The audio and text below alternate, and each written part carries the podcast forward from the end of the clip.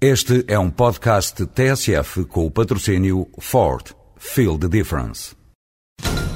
Olá, senhores ouvintes. Vamos tentar entrevistar o condutor do Ford Focus WRC. Aí vem ele.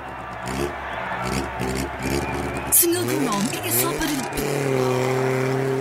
O Ford Focus está imparável. O primeiro no Campeonato Mundial de Construtores de Rallys e o primeiro na estrada.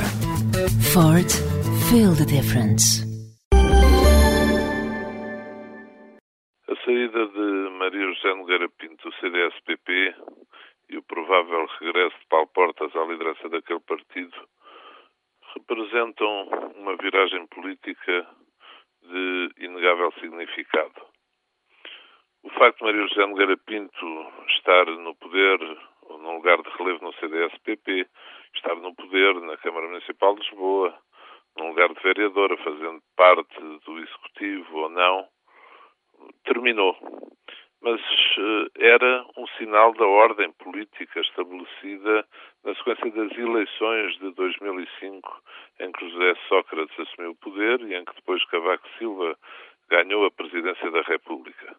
É sabido que qualquer desses centros de poder, naturalmente, simpatizam mais com a liderança de Ribeiro e Castro e com Maria José Nogueira Pinto do que com um regresso de Paulo Portas.